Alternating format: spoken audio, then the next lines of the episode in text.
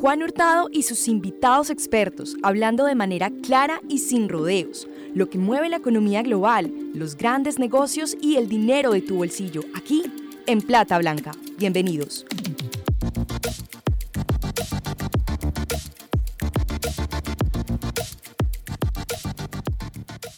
Hola a todos, yo soy Juan Hurtado y hoy hablaremos en Plata Blanca sobre el trading, sus mitos y realidades.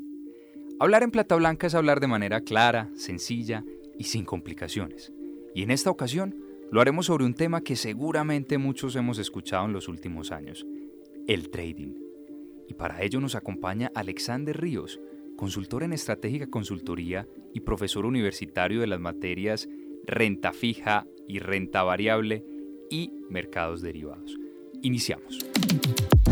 Les tengo un negocio ¿Qué tal si cada semana nos encontramos por este medio y aprendemos de finanzas y de economía? Totalmente gratis. Suena bueno, ¿no? Eso es lo que hacemos en Plata Blanca. Entregamos contenidos de valor para que ustedes se llenen de argumentos, puedan hablar en su oficina, reuniones familiares o con sus amigos de lo que está pasando en el mundo de los negocios, la bolsa, las fintech y también lo que pasa en tu bolsillo. Tal vez este negocio que les acabo de proponer sea diferente al que muchos alguna vez nos han ofrecido. Entrar al mundo del trading. Dineros extras, sin salir de casa. Hacer más plata que el lobo del Wall Street. Seguir la estrategia de un trader. Ir a cursos de trading. Ser el mago del Forex. Referir a un amigo. Bienvenidos al mundo del trading. Pero, un momento. Del listado que les acabo de mencionar, dineros extras sin salir de casa, hacer más plata, qué es verdad y qué no lo es. Para eso, Alexander Ríos nos aclarará todas las dudas que tenemos acerca de este inquietante tema y que está tan de moda. Alex, bienvenido y muchas gracias por hablar en Plata Blanca. Vamos a comenzar y le voy a proponer el siguiente ejercicio, Alex. Vamos a enumerar lo que uno escucha en la calle sobre el trading y lo que a uno eh, como persona en el, en el sector financiero empiezan a preguntarle familiares, amigos, conocidos, y usted, que es el verdadero experto acá, me contesta por favor si es un mito o si es realidad. ¿Me puedo hacer rico con el trading? Bueno, Juan, antes que nada, gracias por la invitación que, que, te aceptó hoy. Ojalá sea frecuente, que temas financieros pues hay muchísimos para conversar para comenzar y, atacar de, fondo eh, el tema, me parece conveniente decir que no es verdad. Me puedo hacer rico con, con el trading. De entrada hay que desmitificar eso. Rico, rico, rico, no. Quizá pueda convertirse en una entrada extraordinaria, sí, pero rico de lleno y dedicarnos de lleno al tema puede ser de pronto ambiguo, ¿cierto? Entonces ahí en la introducción escuché que tenías varias premisas. Empecemos a conversarlas y a medida que vamos conversando, las personas van a llegar a esa misma conclusión. ¿Me puedo hacer o no rico? Mm, depende. Como buen economista y como buen financiero, la respuesta para todo es depende del escenario bajo el cual hagamos trading y cómo comencemos.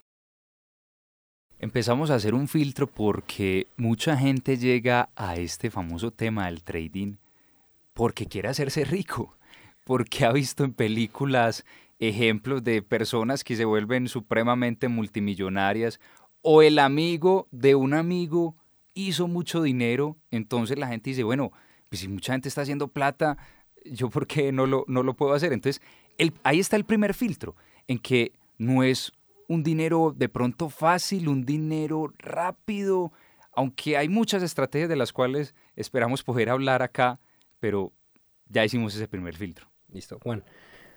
Antes de comenzar, les voy a dejar con una frase que ojalá vos la pongas en una parte donde se vea bastante en la, en la entrevista en, redes.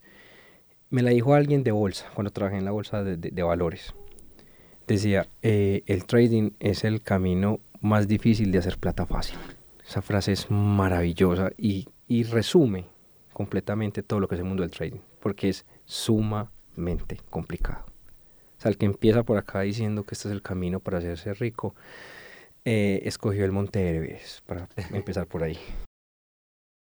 Sí, porque uno escucha de esos casos que no sabe uno si son pocos o no, pues cuando uno escucha a esta persona, el familiar, el amigo de un amigo, hizo plata, pero ¿cuánta gente se peló, como dice uno coloquialmente? Solo uno escucha por ahí, quién sabe si ese caso es verdad, porque pues no tiene uno cómo verificar esa información. Bueno, vos como financiero y, y ya los escuchas, les cuento que los casos estadísticos hablan de algo que es frecuente y algo que es atípico resulta que los que se hacen ricos en el mundo del trading son casos atípicos. Y, en la estadística los datos atípicos no son significativos, ¿cierto? Entonces, si vamos a, la vida real, los casos de éxito versus los casos de fracaso son contados. Los casos de fracaso en el mundo del trading ascienden al 80-90% de las personas que se introducen en este mercado, lo cual habla de, en primera instancia, de una dificultad, ¿cierto? Y en segunda instancia habla de, del rigor que tiene el mercado porque el, mercado lo que hace es o te compensa o te castiga. Y, definitivamente cuando hacemos en los mitos nos vamos a dar cuenta que la ignorancia en términos de, mercado es elevada y, preocupa el hecho que la gente piense que eso es fácil, porque justamente eso es lo que hace que pierdan, en, quitarle o menospreciar el mercado. Eso es, un, es el primer pecado de las personas que creen que el trading es, es un camino fácil para ser rico. Vamos con otra. ¿El trading es una estafa o el trading es una pirámide? Bueno, el trading como tal, vamos a, cambiar esa palabra trading, vamos a, utilizar operación de mercado o mercados en línea, ¿cierto? Los mercados en línea no son una estafa, ¿cierto? Porque eso es la corriente a la cual están evolucionando todos los mercados financieros. Pensemos en la antigüedad, cómo se compraban acciones o títulos valores en la antigüedad, las personas tenían que hacer presencia física para comprar. Después pasamos al teléfono. Ya las personas levantan su teléfono y llaman a su corredor de bolsa y le dicen que compre o venda X cantidad de activos, ¿cierto? Ya el teléfono empezó a desaparecer. No sé si han notado que en las casas ya casi no hay teléfono fijo. Ya pasamos a los celulares. Entonces vean que todo ha evolucionado gracias a la tecnología y nos está llevando a la virtualidad. Entonces el trading como tal no es una estafa si se hace con los operadores y los intermediarios correctos para que tu dinero llegue a comprar los activos. ¿Cuándo se convierte en una estafa el trading? Cuando hay intermediarios que desvían el capital, ¿cierto? Entonces, en primera instancia, pasa mucho que en los intermediarios tú inviertes, comillas, les das el capital a ellos, pero que te garantiza a ti que ese dinero sí está comprando activos. Conocí casos en, la consultoría donde personas invirtieron, y estamos hablando de millones de dólares, tuve un caso en particular donde incluso una persona que era un corredor de, bolsa le recibía el capital y no se estaba yendo a comprar títulos reales, sino que estaba comprando unos activos derivados que no ofrecen títulos, que son especulativos. Entonces este señor estaba acumulando capital en activos para dejarla como, como, herencia. Cuando todo se supo, se dieron cuenta que realmente no tenía títulos. Entonces, el cuento es, ¿es una estafa? No, que se presta para hacer y convertirse en una estafa dado los intermediadores financieros? Sí. Ahora que hablabas, Alex, de la ignorancia que hay con respecto a estos temas, eh, uno escucha mucho de estafas a, personas que no tienen, por ejemplo, estudios universitarios. Uno dice, bueno, cayó. Pero si uno ve el, contexto internacional o el caso en específico de Bernard Madoff, que en este momento es un señor pues que fue de la élite estadounidense y que hizo una pirámide con los bancos de Estados Unidos y con las personas más ricas de allá de Estados Unidos. Es increíble. La gente, ¿cómo cae en esto? O sea, no importa el nivel de estudio, sino que es como una, como lo mostraron en el logo de Wall Street, es venta. Eso es venta. Váyale, eh, eh, perdón, vaya y háblele a, a las emociones quítele la racionalidad a estas personas y convénzalos de una de esas cosas que hablamos de que se va a volver rico o N, N beneficios. Entonces no importa como ese, ese nivel de estudios. Ah, hay una película muy bonita que se llama Wall Street, la del 86 y la del 2012, 2013 si no estoy mal. La del 86 tiene un eslogan muy bonito, The greed is good. Dice, la avaricia es buena, ¿cierto? porque eso mueve el mundo. Justamente esas personas que son capaces de construir estos esquemas fraudulentos le hablan a la, avaricia.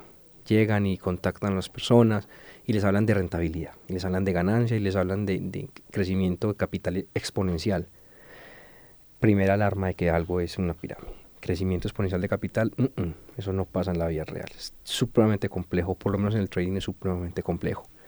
En ese orden de ideas, la avaricia sosega, ¿cierto? Alguna vez escribí un artículo en, en, portafolio donde cerré el artículo con una frase muy diciente que, me resaltaron mucho, que fue de las frases más, eh, digamos así, más citadas en el periódico en el 2018, que decía que un inversionista no es buen inversionista por ganar más, sino que es buen inversionista por ganar, por perder menos, ¿cierto? Ahí es donde se, se, se sabe quién es buen gestor de capital el que, el que pierde menos en función del mercado, no el que gana más. La Superintendencia de Sociedades recientemente emitió un comunicado y dijo, un esquema piramidal o un esquema fraudulento es cuando por referir personas ganas más que por hacer el core del negocio, bien sea porque estás vendiendo algún producto o en este caso el trading. Entonces, ahí también hay que tener en cuenta que, bueno, obviamente el principio básico de mercadeo es que no hay mejor publicidad que la de los referidos. Y tener un sistema de referidos es válido, pero cuando uno está en un negocio en el que atraer gente da más dinero que la principal actividad, según la Superintendencia de Sociedades, es ilegal, es fraudulento y ahí nuevamente nos metemos al esquema piramidal. Bueno, si te voy a pedir el favor que hagamos un corte tangencial. El esquema piramidal es un sistema de captación de usuarios hacia una red de mercadeo. Y eso se puede prestar no solamente con trading, sino con artículos de venta, con, múltiples elementos de, comercio normal. El trading no es un esquema piramidal, es un elemento que es utilizado para crear esquemas piramidales. Entonces hay que decirle a los escuchas que, separen eso. No, ah, el trading es pirámide. No, no, no, no. El trading es una cosa y los esquemas son otros. Eso es mito. Listo. Entonces ahí hay que hacer esa salvedad. El trading es para personas muy expertas. Para serte sincero, como docente universitario y como profesional de mercado, me parece que hay que tener un nivel de experticia. Definitivamente hay que tenerlo. No es para cualquiera y, aplico mucho el dicho de, de zapatero a tus zapatos. Ataquemos otro punto que está ahí, que dice que me voy a volver profesional o trader profesional con cursos rápidos completa y rotundamente falso. Eso es algo que yo como docente universitario y como profesional del mundo financiero te digo, no se puede volver profesional a través de cursos. Por algo, las finanzas hacen parte de las ciencias económicas. Por algo hay doctorados en finanzas. Por algo hay certificaciones internacionales muy robustas y criterios muy robustos de evaluación respecto a este tema. El problema es que la avaricia lleva a creer a las personas que el trading y sobre todo un tipo de análisis que es el análisis técnico, análisis gráfico que está tan de moda, es el camino rápido para, para, hacer dinero. Lo que las personas no entienden es que detrás del movimiento del precio hay un montón de variables difíciles de, de, explicar. Hay política, hay economía, ¿cierto? Hay un montón de temas que, que son mundos enteros y que la gente cree que mirando un gráfico las puede solucionar. Me gusta eso, Alex, porque en el mundo accionario, en el mundo de las inversiones, hay varias herramientas, entre ellos, como tú dices, el análisis técnico, otro es el análisis fundamental, y ahora se está utilizando pues con mayor rigor el manejo de los datos, metiendo un poco de big data para hacer, eh, para hacer predicciones, pero hay gente que, que se enamora del análisis técnico y dice solamente lo que los indicadores eh, me dicen. Yo siempre fui muy escéptico de eso porque incluso el análisis fundamental también falla. Uno dice, si Donald Trump firma el acuerdo o si Donald Trump dice esto o si no lo dice o si el cartel de la OPEP dice o no dice que son muchas cosas pues que son eh, que uno no puede predecir pero a veces cuando sale como uno esperaba que y no, no ocurre eso en las acciones entonces eh, la, lo que dicen es que el mercado ya lo había absorbido. uno dice, bueno, entonces, o sea, no siempre eso se da, esto no es una ciencia exacta. No. Dos cosas. Primero, decís que hoy por hoy se utiliza mucho el uso de datos. ¿Eso es sencillo? No. eso requiere un nivel de experticia. Entonces mira que me estás dando la razón implícitamente. Se requiere tener experticia en el manejo de datos y por y para eso. Segundo, los métodos se dividen básicamente en técnico y fundamental. Son dos maneras de mirar el mercado. Uno mirando gráficos, otro mirando noticias. Yo utilizo mucho en mis clases una, frase que, que acoté yo. Dice, el mercado eh, se, opera, se mueve por fundamentales, pero se opera por técnicos. Y mira que lo que hace es unir esos dos mundos. Hace en los años 90, en los años 80, el mundo miraba o gráficos o miraba noticias, claro, porque no había internet como tal, no había un flujo de noticias tan constante como el de hoy. No existía un Twitter, que es un canal bel, el más rápido que existe para comunicar las noticias al mercado. No, hoy por hoy, gracias a la tecnología, ya esos dos mundos se encontraron y es necesario, absolutamente necesario, que, que un operador que intente ser profesional maneje ambos temas, tanto los gráficos como el tema económico. Es, es innegable. No puede ser un operador siendo un analista político, pero tampoco ser, puede ser un operador mirando solamente gráficos. Estarías ignorando el mundo, lo que pasa. Es, y con todo respeto, es absolutamente ridículo pensar que solamente mirando gráficos vas a ser un operador profesional. Completamente falso. Alex, ¿se puede hacer trading desde la playa? No conozco la primera mesa de dinero en una playa. Esa te responde, no. Para los escuchas, una mesa de dinero es donde los profesionales del mercado se encuentran a invertir el, capital de las instituciones y el capital de terceros. Eso es, una, eso es un ejercicio sumamente estresante. Además, que requiere un nivel de concentración absolutamente impresionante. Si alguna vez tienen la oportunidad de visitar una aquí en Colombia, se van a dar cuenta que son salas herméticas, sin celulares, sin distracciones, y donde la única fuente de información es noticias a través de, una plataforma que se conoce como Bloomberg o Reuters en este caso.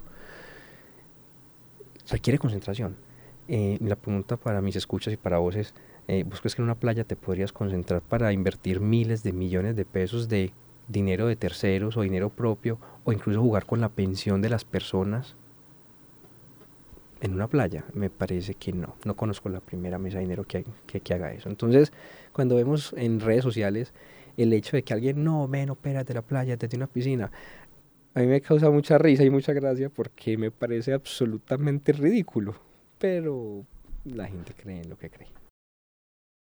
Hay unas apps que promocionan algo que se llama, que es, pues que es verdad, que es el benchmark o seguir eh, algún índice, en este caso, las apps en específico promocionan seguir la estrategia de ciertos, de ciertos inversionistas o incluso hay unas personas que dicen, no, los robots van a operar por usted.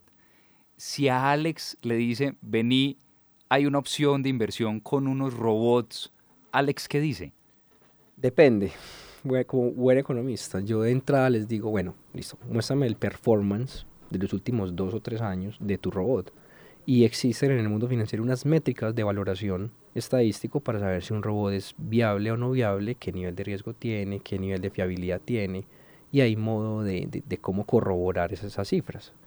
Si alguien te ofrece un robot y no es capaz de mostrarte un performance, que es un informe, pues valga la salvedad, es un informe que te deben entregar, no, no lo puede hacer es porque ese robot es completamente falso.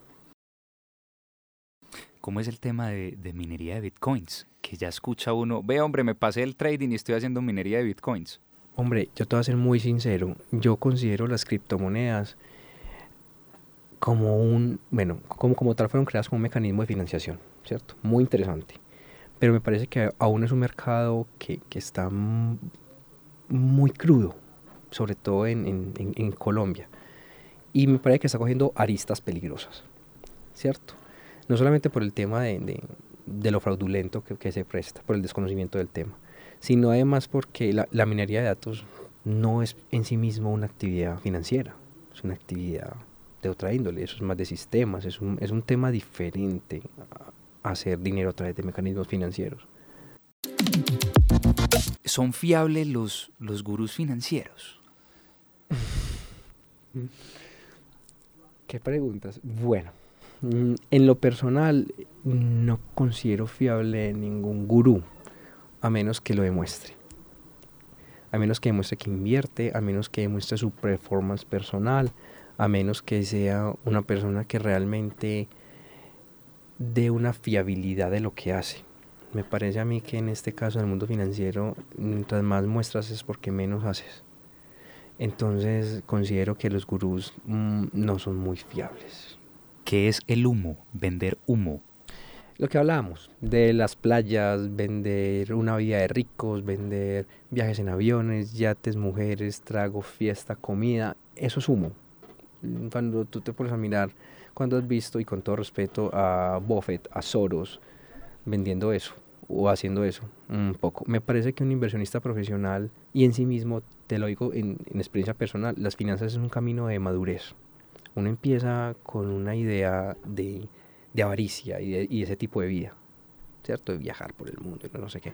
Pero a medida que uno va evolucionando el mundo financiero y va adentrándose más, se da cuenta que es, que es un tema más serio y eso te va convirtiendo en una persona más seria. Hay un tema, hay una palabra que se llama resiliencia, que lo escucha mucho por acá en Medellín y es algo muy social.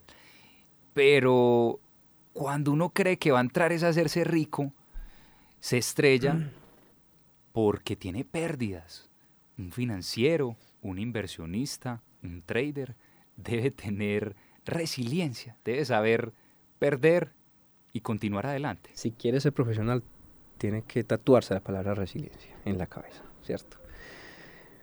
El drawdown, para los escuchas, es un término que utilizamos los financieros para denotar una pérdida muy grande de capital, ¿cierto?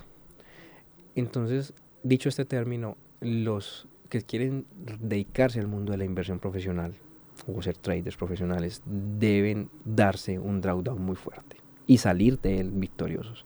El problema es que las personas caen en esa pérdida grande y empiezan a, doblar posiciones, empiezan a decir, no, perdí, entonces tengo que apostarle más fuerte para ganar más y terminan hundiéndose aún más en esas pérdidas. Entonces la palabra resiliencia es la mejor amiga del, del financiero, verdadero, porque hasta las mejores mesas de dinero del mundo pierden dinero. Entonces es necesario que, que haya esa capacidad de salir adelante. ¿Cuál es el instrumento que más le gusta invertir? A mí, en lo personal. Hace unos años era muy amante a, las bolsas, sobre todo a las acciones de baja liquidez, porque cuando se mueven dan una rentabilidad extremadamente alta. Hoy por hoy me encanta los negocios que tienen que ver con caja. Entonces me, salí un poco de bolsa, obviamente tengo portafolio pequeño de acciones en este momento, pero la mayor parte de mi capital lo estoy invirtiendo en, pequeñas empresas, en, en startup, que le apuestan al sector real. Pero eso depende eh, Hurtado, no es que yo me quiera dedicar eso al resto de la vida. Depende del ciclo económico, depende de si las bolsas vienen bien o vienen mal. Y en función de eso es que elijo mis inversiones año a año. Rápidamente, apps que nos recomiende para invertir.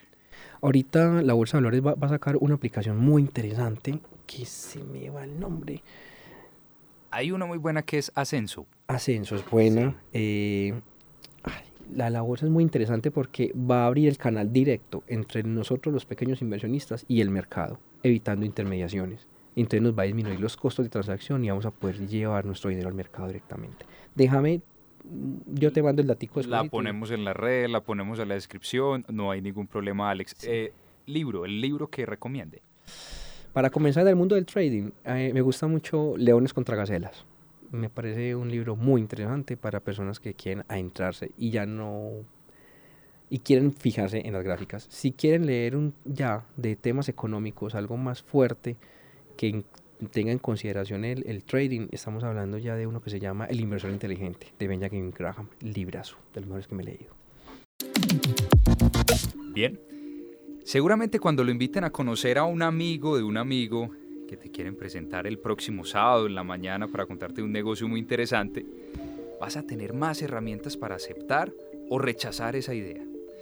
Eso es lo que buscamos en Plata Blanca, democratizar el conocimiento financiero, que puedas agudizar el olfato para saber encontrar los buenos negocios y las oportunidades de inversión, que cuides tu dinero y no lo dejes en manos de incautos. A Alex, muchas gracias por su valioso tiempo. Y a ustedes, mil gracias por estar ahí. Esperamos esto haya sido de su interés. Hasta la próxima.